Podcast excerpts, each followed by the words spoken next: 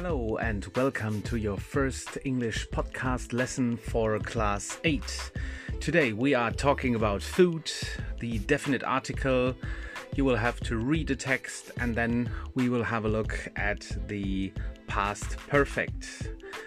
Whenever you feel that the podcast is a little too fast, you may pause it at any time and can continue when you are ready to do so.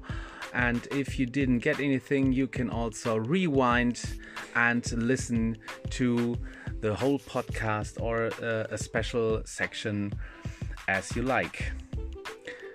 Ja, hallo und willkommen zusammen zur ersten Podcast-Stunde der Klasse 8. Ich werde die ähm, Arbeitsanweisungen immer noch mal ganz kurz auf Deutsch wiederholen, nur um sicher zu gehen, dass sie auch natürlich verstanden werden. Die Inhalte habt ihr verstanden, die brauche ich nicht nochmal auf Deutsch wiederholen. Ähm, immer dann, wenn ihr das Gefühl habt, es geht zu schnell, haltet den Podcast einfach an, drückt auf Pause und macht dann weiter, wenn ihr soweit seid. Und wenn ihr etwas nicht genau verstanden habt, hört es euch einfach nochmal an. So, und dann geht es jetzt auch schon los.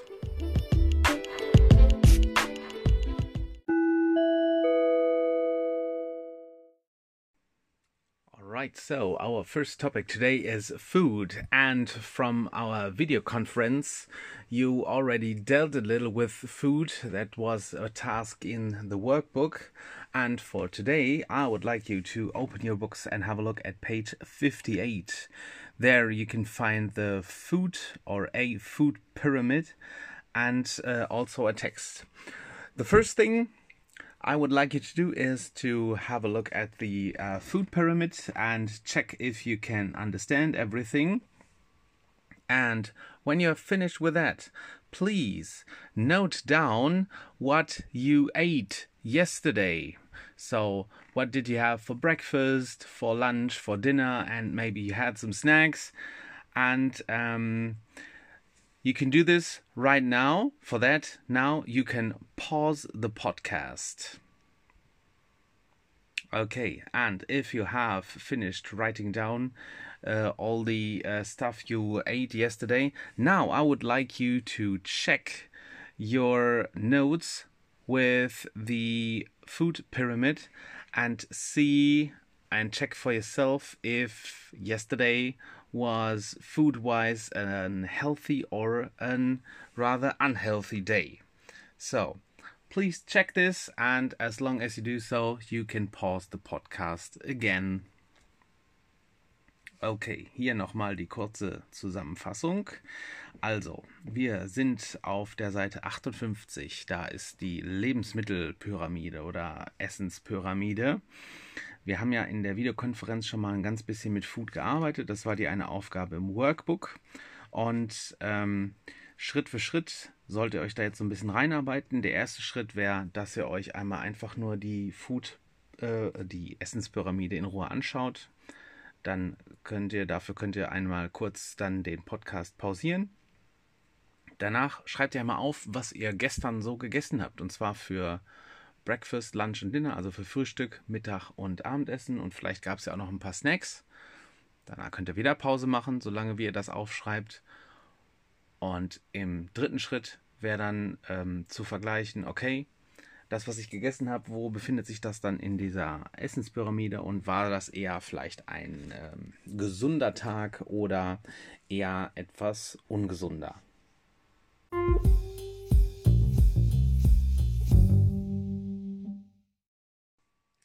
All right, next, uh, we are still on page 58.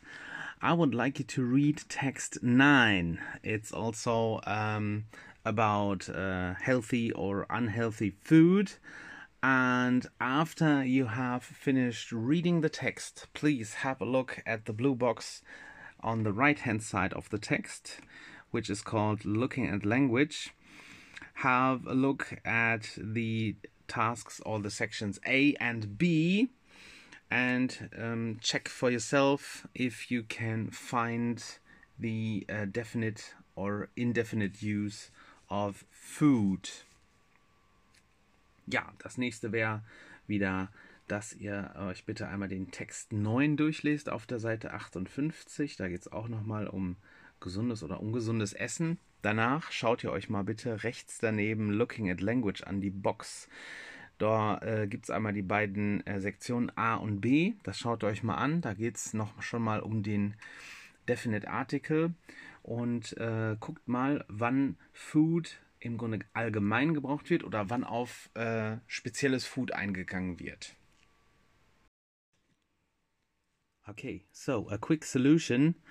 The sentence we've talked a lot about food all week is about food in general, and the sentence now let's talk about the food we eat. This is kind of um, specific food. So, what's the difference? The difference is that in the second sentence we talk about the food. So there is the um, there is an article before that uh, and in the first sentence, uh, we talked a lot about food. There is no article, so this means it's about like food in general, so all kinds of food. Um, just to practice it, um, I would like you to um, find or create more examples for yourself, maybe two or three, where you write sentences with the same noun, so to speak, but uh, in one sentence please use it as a general noun and in the second sentence use it as a special or a specific noun.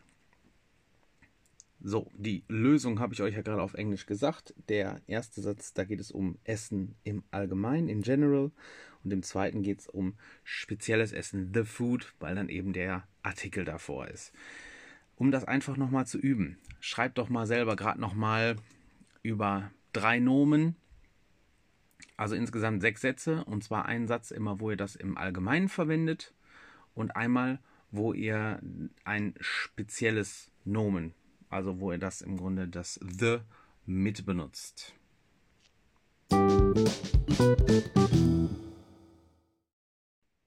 So, just a quick example for uh, the use of the article. So, For example, you can say, I'm very interested in sport, which is sport in general. And you can also say, but I'm especially interested in the sport, which I also perform. Ja, ich bin sehr interessiert in den Sport, den ich selber quasi betreibe.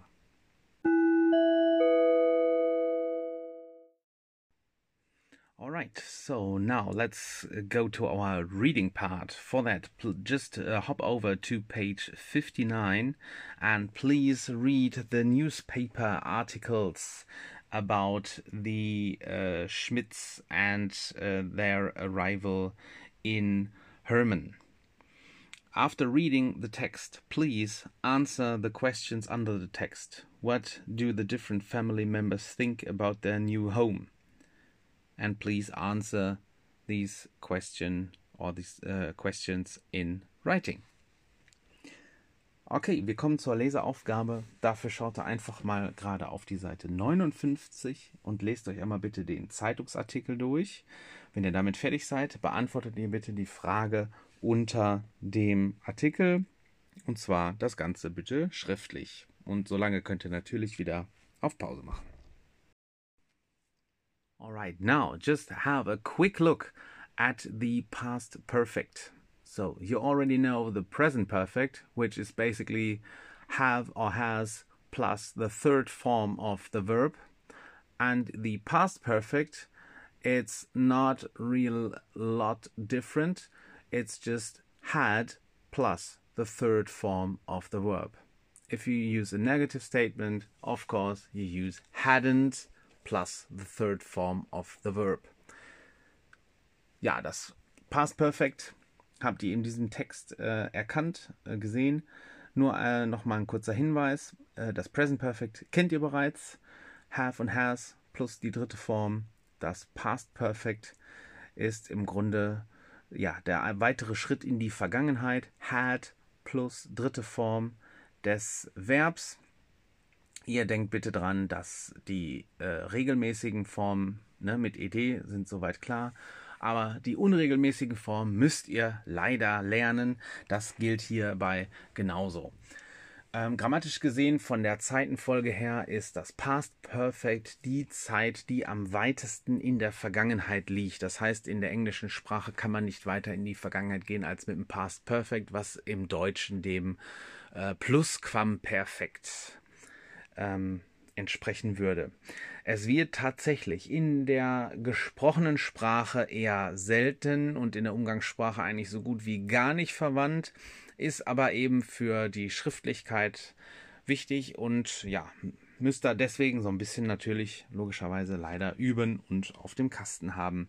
Aber ihr seht, von der Form her ist das nicht allzu schwer. Alright, so at the end, two practice tasks for today's lesson. Please have a look at page 66 of the English book.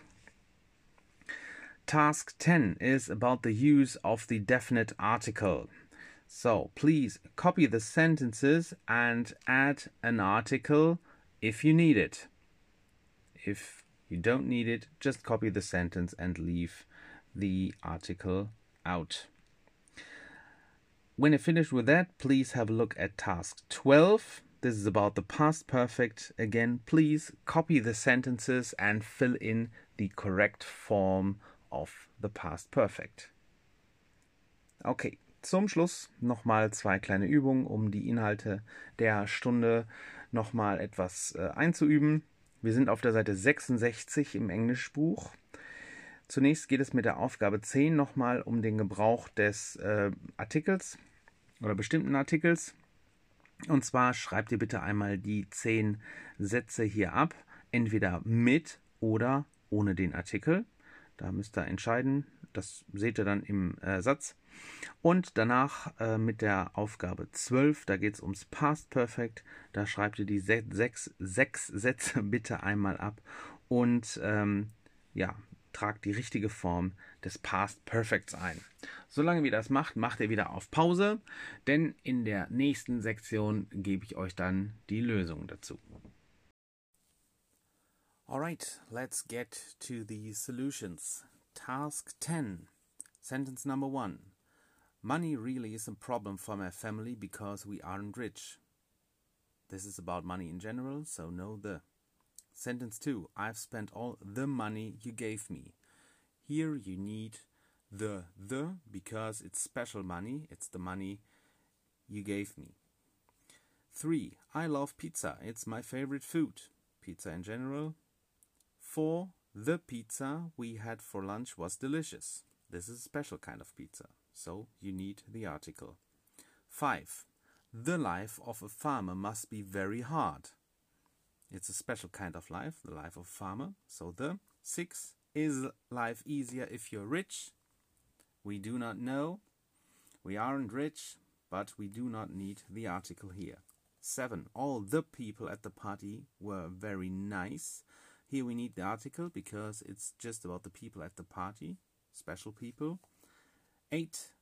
People will usually help you if you ask them nicely. No the here, it's about people in general. 9.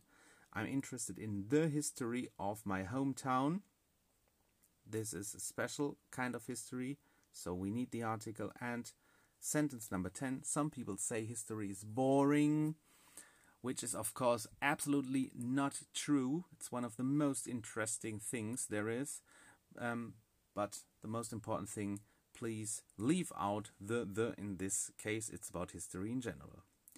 So now we're moving to task 12, past perfect. Sentence number one is already in the book, so we start with sentence number two. When we arrived at the party, Tom couldn't find his present. He had left it on the bus. 3. Sam was late. He had forgotten Leah's address. 4. At the party, I ate chicken curry. I had never tried Indian food before. It was delicious. 5. Lisa couldn't eat the chicken curry. She had eaten too many biscuits. 6. Peter played Leah's guitar. It was awful. He had never played before. So, soweit die Lösung. Brauche ich, glaube ich, nicht groß äh, zu übersetzen. Wenn ihr was nicht verstanden habt, wie immer, einmal kurz zurückspulen. Nochmal hören, dann sollte eigentlich soweit alles klar sein. Alright, guys, that's the end of our first podcast English lesson for this week. I hope you enjoyed it. I hope it helps you a little to stay focused and to learn a little more English. Let me just remind you of the week plan, which you have to do as well. And as always, if there are any questions, please feel free to contact me via Messenger or the IServ email address. Ja, Leute, das war schon die erste Podcast-Englischstunde. Ich hoffe, sie hilft euch ein bisschen am Ball zu bleiben und äh, Englisch zu lernen. Ich mache das jetzt auch quasi zum ersten Mal und wir probieren das einfach mal aus. Ansonsten, wie immer, wenn was unklar ist, könnt ihr mich über den Messenger oder über die iSurf E-Mail-Adresse erreichen. Und denkt bitte auch daran, den Wochenplan zu bearbeiten, den ihr ja schon ähm, bei der Videokonferenz aufgekriegt habt. So, und dann würde ich mal sagen, bis nächste Woche.